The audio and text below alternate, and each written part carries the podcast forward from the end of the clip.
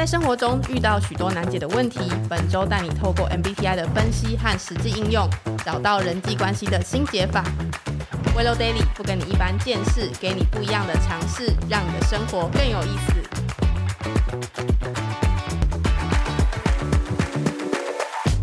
Hello，大家好，我是节目主持人婷婷。Hello，大家好，我是威廉。在上一集呢，我们提到到底什么是 MBTI，那而且 MBTI 跟我们有什么关系？是那而且我们那时候也请威廉跟我们分享一下，我们怎么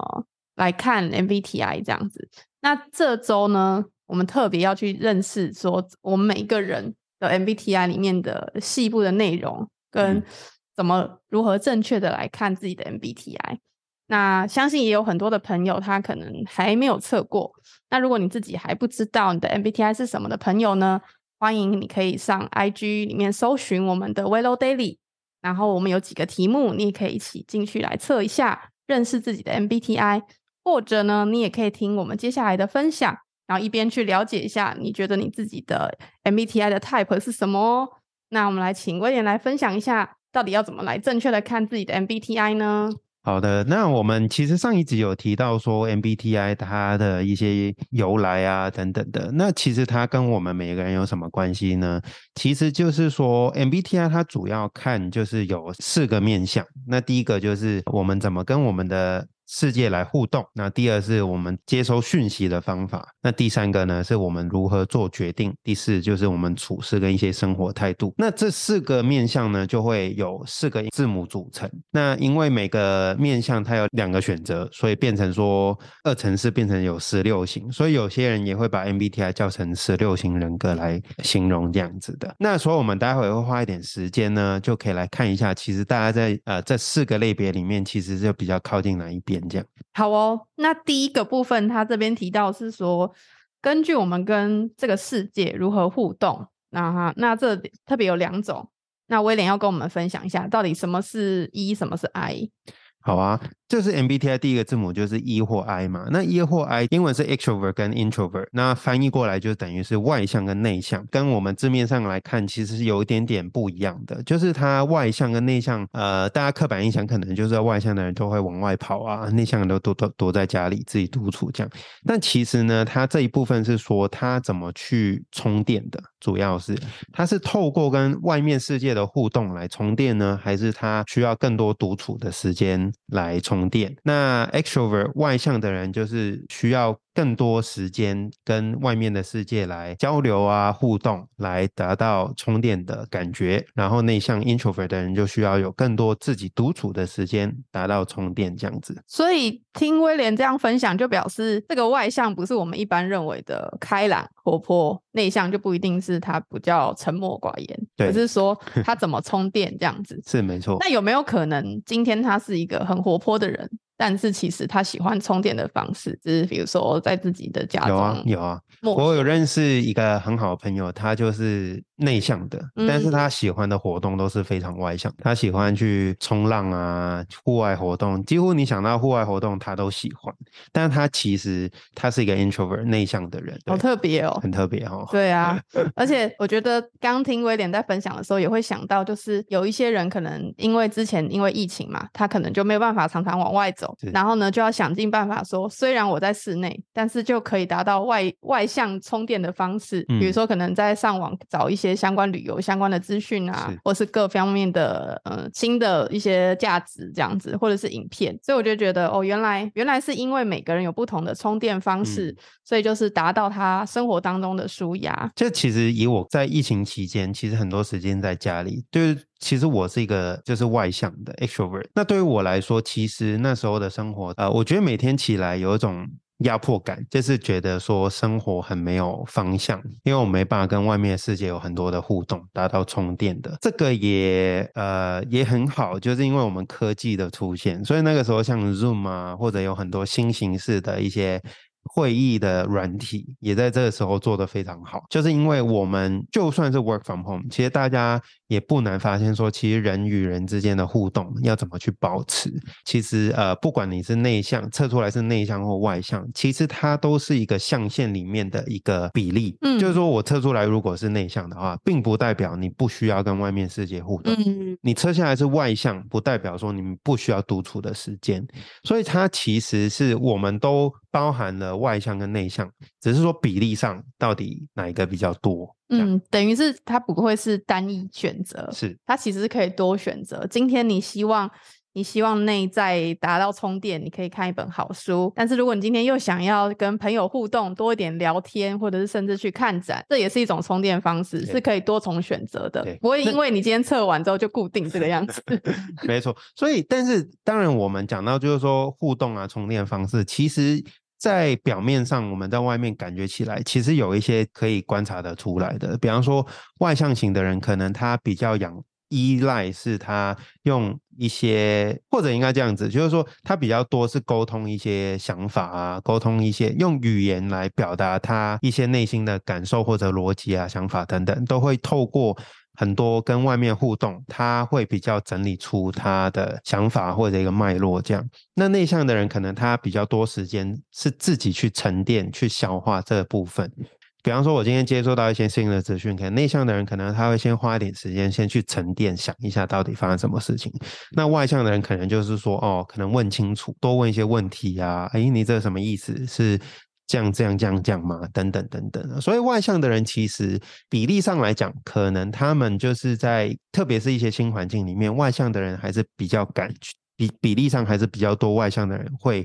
比较敢言一点，这也是比例上比较多的。那内向的人可能在一个特别是新的环境，可能他比较少话，这个可能嗯会比较容易分得出内向跟外向的人。那因为内向的人在一些很熟悉的环境里面，可能他搞不好讲话还是最大声的。哦，但是我们可能有一些就是在新环境里面，我们去观察一个人的时候，可能会比较容易判断得出他到底是内向还是外向。就是他不是字面上大家认为的内向跟外向。是一个是他充电的方式，一个是他熟悉的的一种生活模式。那第二个部分是叫做接收讯息的方式，有 S 跟 N。怎么知道自己是 S？什么是 N？好，那 S 跟 N 呢？它英文就是 sensing 跟 intuition。因为那个 intuition 其实第一个字是 I 啦，但 I 已经被 introvert 用掉，所以他们呃 MBTI 他们就用 N 来代表第二个字 intuition 这样。那 sensing 跟 intuition 翻译过来，sensing 就是感官。然后 N 就是直觉，那其实他们的差别是在于说，他们接收讯息的方式的差别是 S type 感官型的人呢，他们会比较透过他实际感官来获取资讯，比方说他现在这一当下五感，就是在五感里面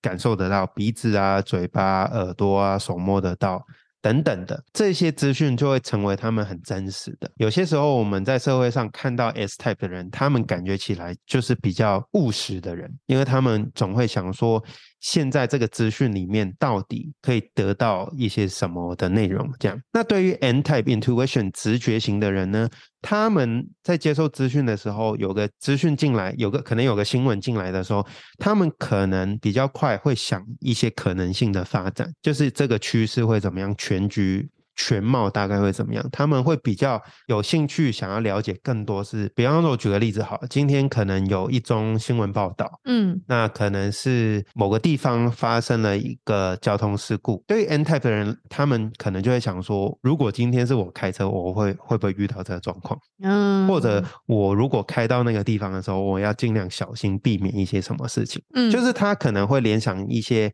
很快跳到一些情境或者小剧场或者一些可能性。那 S type 的人呢，可能他会比较想要了解这个新闻报道里面实际有多少人受伤啊，嗯或者他是怎么样子发生的等等。哦，编的应该是说延延伸出来的想法不太一样，一嗯个是他会针对他自己实际上看得到、摸得到的，或者是听得到的东西，然后去发展；另外一个 N 的话，就是说，诶，他会投入在情境里面去幻想，或者说联想跟这个有关联的事情。对，哦，那直觉型的人，他们可能也会把一些过往他们觉得类似的一些资讯，可能会可以有办法把他们连接在一起。嗯对，所以 N type 在社会上来讲，可能就是大家常常讲的一些梦想家啊，他们因为脑海里总有一些天马行空的想法，这样。是是是，但是他们同时间，如果天马行空的另一面，当然就是他们很离地，就是相反不切实际等等的。嗯，所以他们就有一种刻板印象会给到大家，这样。嗯，但可能他只是比较会联想，不代表说他就真的不务实，应该这样讲吧？对，这个其实也是回到，就是他纯粹是来看说，我们接受讯息以后，我们是怎么去处理这些讯息的。嗯，那对于 S type 呃 sensing type 感官型的人来讲，他可能就会想说，我听到这资讯的时候，可能他第一个就会想说，哦，那我现在应该做什么？我需要做什么？嗯，对，这比较快，跟我有没有关？懂。他会比较快去判断出说，这个是现在要做吗？还是其实知道了就好？对，但直觉型的人 N type 的人，可能在接受到一个资讯的时候，他会多想几步。嗯 OK，但这几步也不不见得就是现在需要做什么，但是他可能就想说，哦，有没有可能怎么样怎么样怎么样，哦，会不会有别的做法？嗯，对，就是对于 N type 的人，可能他们会常常觉得说，总有一个更好的做法或者更好的可能性。那有没有可能 N type 的人就有点像是他今天察觉一个社会事件，然后他想说，哎，可以怎么防范，或者是他有点像是人家新闻常说的吹哨人，就是嗯告诉大家说，哎、那要小心一点哦。那或许是一个新的一个看见。也有可能啊，其实，嗯呃，其实 MBTI 他们去看的时候，他们发现蛮多这种呃经济学家，就是可以预判一些经济周期跟趋势的这些学者，其实蛮多他们都是直觉型的，嗯，对，所以他嗯们的确是往这个方向比较多。刚刚听完 S 跟 N，相信还是有很多人可能不是很知道怎么分别。那想要请威廉帮我们举例一下 S 跟 N 到底要怎么分呢？呃，我们情境可能是 N 跟 S type 他们想要讨论出国去哪玩，那 N 可能会说，哎，呃，如果我们去美国旅游怎么样？你觉得？那 S type 可能就会想说，去美国玩，好啊，那我开始来存钱。那 N type 就会说，啊，我们讨论完了吗？那 S type 说，嗯，因为你你已经提想要去美国，然后我知道你一直很想去美国玩，所以我觉得我们可以直接来想怎么去存钱，那我们就去美国吧。那 N type 说，好吧。哦，懂了懂了，就是这个例子里面要表达，可能 N 里面是想说，我们先把这个可能性讨论一下。嗯可能嗯他心里面觉得不一定要去美国，他可能想要讨论看去美国以外，搞不好要不要去日本啊，或者去英国好了。其嗯实可能他心里面都觉得有这些可能性的。但 S type 可能在这个资讯讨论的时候，他会。想象，因为 S type 他比较习惯是先把事情想好了，可能才表达出来啊或之类的。嗯所以他在讨论的时候，可能就会比较快跳到说务实面可以怎么做来延续这个讨论。但是他们的目的都是想要出国玩的，对，懂了，所以就应该是说，N type 的人他是会先提一些他发想性的想法，可能是美国也好，日本也好，哪里也好，但就是想出国，嗯，先有一个轮廓。可是 S type 的人，因为他们如果当他说出来之前，他是他已经想过，他可能体会过了，嗯然后再说出来，所以对他来说，他觉得，哎，如果 N N type 的人都说出来了，那表示现在应该是要讨论接下来下一步要怎么进行，所以他已经想到说，哎，那是不是如果真的要去美国，那我要来存钱，或者是我接下来要怎么省钱？所以表示这两个者的沟通就是会有一些微妙的差别。对，或者。我再补充一个，就是说，N type 可能在接受新的想法跟事物的时候，他的接受度会比较高。嗯那 S type 可能会比较呃参考他一些已经知道啊或者已经听过的一些想法。举一个简单的例子好了，就是可能对于 S type 跟 N type 感官型跟直觉型的人，他们如果比方说他们要做一件事情，有五个步骤 A B C D E 好了，嗯。那直觉型的人可能会先把 A B C D E 要怎么做都嗯。想好了，嗯，他才可能会去开始做。嗯但可能对于感官型 S type、sensing type 的人呢，他可能会先想一下 A 跟 B 嗯应该做什么，嗯，然后做完以后，他再来想后面 C、D、E 要怎么去完成。哦，对对对，所以 S type 的人就比较像是他先想大纲，然后再去执行。然后 N type 的是他已经想好轮廓跟细节跟肉了，发展差不多之后，他才开始去执行。这是两个人想象的空间感不同吗？有点可以可以这样嗯说，一个就是比较确定大概是什么。对，当然这个对最最终执行出来或者执行的速度还是有另外一部分会嗯看到。明白？但是我只是举个例子说，如果这个 S type 跟 N type 可能在有些时候处理一些资讯的时候会会有这个差别，这样。了解，对对对所以等于跟 S type 跟 N type 沟通的时候，可能也要跟他讲的着重的点不太一样的。对嗯，对，所以 N type 的人其实对于我个人而言，其实蛮多时候我的对话都是想要讨论一下可能性的。嗯，对，但是对于 S type 的人，如果太多可能性，他反而有点抓不到你想要表达的是什么。那真的蛮奇妙的，因为就像有的人，你跟他讲越细，他越理解你在说什么。可是有的时候你跟他讲越细，像 S type，可能他就会觉得你到底想讲的哪个重点是什么？对对对。哦，但这个其实有其他沟通方法会辅助大家的沟通了。但是我只是单纯从，如果你是 S type N type 的话，可能有些时候你在对话上有点抓不到对方，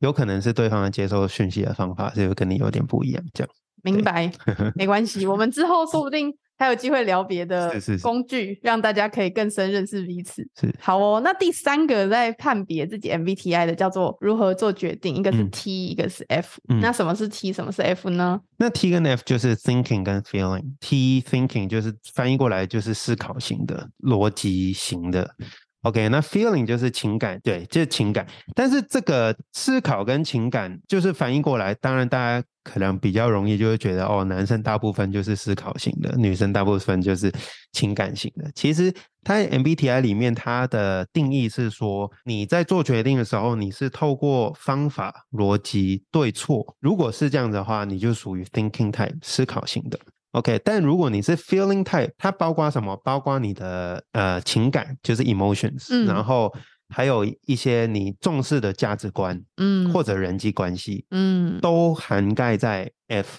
情感里面。嗯 OK，所以情感不代表说我做决定的时候就是只用情绪讲话，那种嗯不是哦。它就是 MBTI 它定义出来，就是说，如果你是 emotion，就是有情感、有价值观，还有一些人际关系，你会按照这个做比较，你决定事情的时候是按照这比较多的话，可能你就比较属于是情感 feeling type 的。那 thinking type 就是可能他就是按照逻辑啊、方法啊、是非黑白来判断他应该怎么做决定，这样。所以表示呃 T type 的人就不情感面，他也有，只是他比较少。但嗯是 F type 的也不是说他就没有逻辑，而是他也有逻辑，但是他更在乎跟人之间的关系，这样讲吗？就是嗯在一个做一个决定的时候，当然，比方说是今天家人有个状况，但嗯我明天要考一个很重要的考试，嗯那我觉得这个事情当然就是说，也要看这个家人是多重要。是那对于 thinking type 的人，他心里就可可能在想说，哦，我明天如果我今天去救我家人，我明天就考不了这个试了。嗯 OK，但 feeling type 可能就是说明天的事不会比家人更重要，我先去救我家人，但并不代表 thinking type 不会去救家人哦，而是说 thinking type 可能会想说，会不会有逻辑上可能有没有别的方法可以处理这个状况？就是他们切入点不同。对，嗯，就。是思考型呢，他们看事情他比比较客观，嗯。他比较在做决定的时候，他会先就事论事去讨嗯论，可能会比较少投放个人的感情在里面。他比较想是客观，想要讨论说，在这个事情里面到底应该怎么做才是最好的，才是对的。OK，但 feeling type 的人可能他会比较主观一点，因为他。也在这个讨论的里面，他是其中一个角色，所以他觉得讨论因着我的身份，应该有一点不一样的方向，嗯而不是像两个陌生人聊天一样。嗯，对对对，刚听就是威廉特别这样说之后，就觉得那如果是有一些比如人生的重大事情，感觉就是很需要 T type 跟 F type 的两个都要聊，就是等于一个人需要着重，也要理理性的去思考这件事情，也要同时兼具感性，因为通常重大事件都没办法。怎么讲？仓促的决定，就像你刚刚说的，不管是家人呃需有什么需要，或者是比如说要迈入下一个人生的阶段，我觉得都是蛮重要的。也回到说，其实我们怎么给予一个讨论的氛围，这个是蛮重要。特别如果是呃在亲密关系里面，另一半可能他就是思考性，然后我就是情感性的话，我们本身的做决定时候需要的资讯。本来的需求就有点不一样，可能嗯。thinking type 它会比较多，需要多一点资讯啊、数据啊、数字等等的。嗯。那 feeling type 可能需要比较多被认同，嗯，理理解解，对。嗯，就是你需要先让他感受到他被理解、被关注，对。相信大家刚听完就是威廉分享，就是什么是 T type，什么是 F type，一定还是有一些疑惑。那请威廉跟我们举个例子，到底 T 跟 F 怎么分呢？好啊，不知道大家在 YouTube 在几年前有没有看过一个短影片？那影片里面呢，其实她一个女生跟她的另一半一个男生的对话，然后在这影片里面呢，那女生的额头上面有根钉子钉在上面的。天哪！那个女生呢，就说我不知道要怎么形容，但我有一种感觉，就是我觉得有根钉子好像一直让我的头有点痛，但我不知道怎么去面对它，我也没有想要解决，我也不想要你你帮我提怎么解决，但我不知道怎么面对，不知道怎么处理。然后那个男的一开始就是嗯，我懂，嗯，我知道。然后那个女的说哦，你知道哦。然后男的说我知道啊。然后女的就不要，你每次都。都想要解决我的问题，你想要修正我，你想要 fix 我，你想要 repair 我，嗯，不要这样子。然后男的没有啊，那明钉子明明就在你额头上啊。那女的我不想要，然后他们就继续吵架下去。但这个其实呃，影片蛮讽刺的，但是它蛮能够代表一些 F 跟 T 的一些对话。可能 F 他的需求就是想要被。理解，先被理解，先被认同。可能 T 当下想要先解决这个事情，对，嗯，但他可能想要透过这个方法去帮助，但他们的目的都可能想要去，特别在感情里面，可能他们都想要彼此好，对，对。但是有些时候，他们的需求因为不一样，或者导致，或者他们做事情决定的方式不一样。所以，所以就会说差出入这样。我觉得是真的，因为有的时候，可能特别是朋友或者是家人关系，会遇到这种状况。比如说，他跟你讲这件事的时候，其实说明这件事情早就解决了。但他其实是想要让你也感同身受一下我今天经历的事情，对对，所以其其实对方可能是希望你先倾听，就像 F type 的人，他可能觉得，哎，你先共情一下我现在的状况，对，哎，我今天经历了什么特别的事情，也想跟你分享。然后其实这件事早就可能已经解决，或者是对我来说已经过去了，对，嗯。但是对 T type 的人可能觉得说，哎，你都特别来找我讨论了，是不是一个很严重的事情？那我现在跟你讲 A B C D E F G，要接下来的方案这样子。是，对啊，所以啊，T 跟 F 其实没有很难。理解，只是他们的需求如果能够先提前表达，可能对方就比较知道他们的需求。应该说他蛮好分辨，但是在一些关键的时刻，对，就是比如说两方都需要对方倾听的时候，有可能就会造成冲突。没错，所以其实这个并不代表说哪一个才是对的，因为其实做每件事情最后的结果，其实只要两边都愿意去面对，其实我觉得就是好的。对，但蛮多时候，因为我们有些资讯不平等啊，不对，会导致出一些状况，就是没有办法去做决定。嗯，所以其实不管你是哪一种 type，是 T type 或 F，都需要有良好的沟通，去倾听对方真实想要表达的内容。没错，都蛮需要的。那第四种呢，就是 MBTI，你需要去看见你处事或是你生活的态度的一种呃下决定的那个方式。有的是判断，就是 J type；另外一个是接收 P。嗯，那请威廉跟我们分享一下。其实 J 跟 P 它就是英文是 judging 跟 perceive，单就字面上来讲，我以前以为 judging type 就是那种比较喜欢做决定的人，就是 judging type。但我后来发现说，MBTI 里面的定义其实对于 judging 比较是他他比较按部就班来做事情，他比较倾向有规划。嗯，就是不管是空间上啊，时间上啊。还是执行事情的时候，他都是想要按部就班去让它发生的。嗯，OK，那 perceive P type 接收型的人呢，他们会比较有弹性，他们随机应变能力比较高，然后他们比较能够快速去转换一些要做的事情等等的。所以 judging 跟 perceive 其实仔细来想的话，呃，judging type 他做事情跟规划或者空间。管理上，他会比较呃自己会抓的比较严谨。那 P type 呢，它是属于要保留一些可能性，然后要保留一些弹性去做事情的。所以在一般来讲，J type 它可能感觉起来就是守时，嗯，OK，或者他比较不会呃考试前一天才来读书的那种类型。OK，P type 有时候可能会比较常看到有一些状况发生。嗯，那。但讲回来，我也认识一些 P type 很厉害哦，就是前一天读书，然后读书考得非常好的人。嗯，所以这个跟智商啊或者那种能力是没有就没有挂挂钩的。嗯单纯只是说 P type 可能他会先以他觉得更重要的事情先来处理。嗯 OK，比方说 J type 跟 B type，他们都有三件事情需要在两天后完成。嗯那 J type 的人可能他会在这两天内把这三件事情按照一个合理的比例，他会分配时间，可能花五个小时做这个，两个小时做另外一个，三个小时做另外一个，然后他就把它做完了。但 P type 呢，他可能会看哪一件比较重要，他就花比较多时间去处理，因为有可能是，比方说 J 估算做 A 这件事情需要五个小时，但是其实他可能需要超过五个小时。那 P 的 P type 的人可能就可以因为有这个弹性，他就可以调整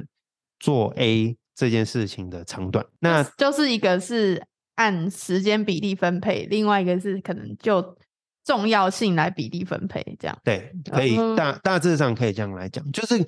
在时间上可以用这个方式来想象 J 跟 P 这样那这样子 J 跟 P 如果在共事上会不会容很容易打架？会。因为两个的应该说处事方式不太一样。其实他们的目标都是一样的，他们嗯都想要做好某件事情，是是只是什么时候做，对，就是他们的定义可能会蛮不一样的。嗯可能 P type 觉得哦，这个事情接两天就够了，我就两天前再做就好，因为我现在有更重要的事情在处理。嗯但是 J type 的人可能会觉得说，好，那我现在还有十天，那我每天做一点做一点，十天后就可以把它完成，搞不好还可以提早完成这样。就变成需要事前的会议沟通，然后来决定说，哎，接下来进展的方式这样子。不然的话，J 跟 P 可能会沟通上可能容易有出入这样子。没错，这个也回到，如果在工作上的时候，其实我们也蛮需要一些 project manager，就是项目经理去管理这一些，因为每个人的速度跟要求其实都不一样，嗯。所以在这个状况底下，就是我们要怎么去协助整个团队去都，因为有不同的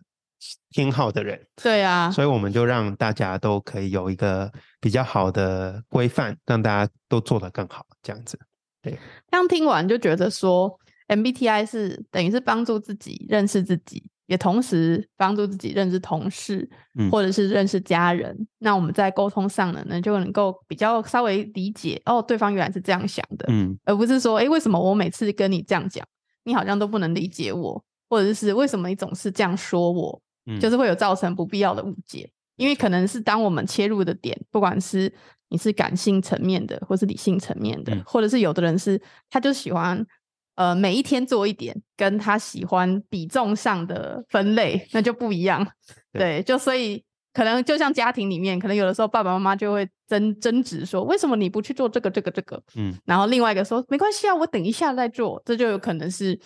在比重上的感觉上的不同，是这是可能会造成不必要的小误会这样子。对，所以其实呃，也回到说，像婷婷你讲，其实很真实，每一天都发生，不管是个人在家嗯庭、在工作上，或者在不同的环境里面，其实我们常常都会有出现这种别人不理解我，或或我不理解别人为什么这样做的状况。没错。那我觉得 MBTI 它蛮重要，就是说它能够做到，就是像当初 Myers 跟 Brace 这对母女，他们希望透过 MBTI，大家对自己有多点理解的时候，可能就可以避免一些不必要的冲突。那我个人也很认同，这是 MBTI 最大的一个价值，是在于说它对。帮助我们了解为什么我自己会这样想这样做。那再而就是说，我们可以怎么去理解我们周遭的人。那当然，这个不同的人对我的重要程度也是有不一样的。嗯那我是觉得说，当我们理解了自己以后，我们也可以跟我们比较重要的家人啊，或另一半来分享说，我发现我原来我想事情是这样子的，有时候做决定我会按照这个来做。然后你可以跟他有很好的沟通。对啊，就是借由认识每一个人不同的人格特质，就知道怎么跟对方沟通，免得就是对方可能会误判、误判，先误判说，哎、你是这样、这样、这样。所以，所以其实 MBTI 不是要让大家贴彼此的标签，反而嗯是要让大家更客观的认识对方，然后更知道怎么样用正确的方式跟对方沟通。对，嗯，那相信呢，大家初步听完这样 MBTI，一定觉得心中可能会想象到，或者说想起某一些生活当中的可能冲突啊，或者是需要沟通的地方。那也欢迎大家呢，可以持续 follow 我们，然后甚至你可以在 IG 里面呢搜寻就是 Willow Daily，然后在我们的 IG 里面有一个就是留言的地方，或者是你可以私讯我们，那也欢迎大家可以留言给我们哦。那欢迎大家持续 follow，那我们下次再见喽，拜拜，拜拜。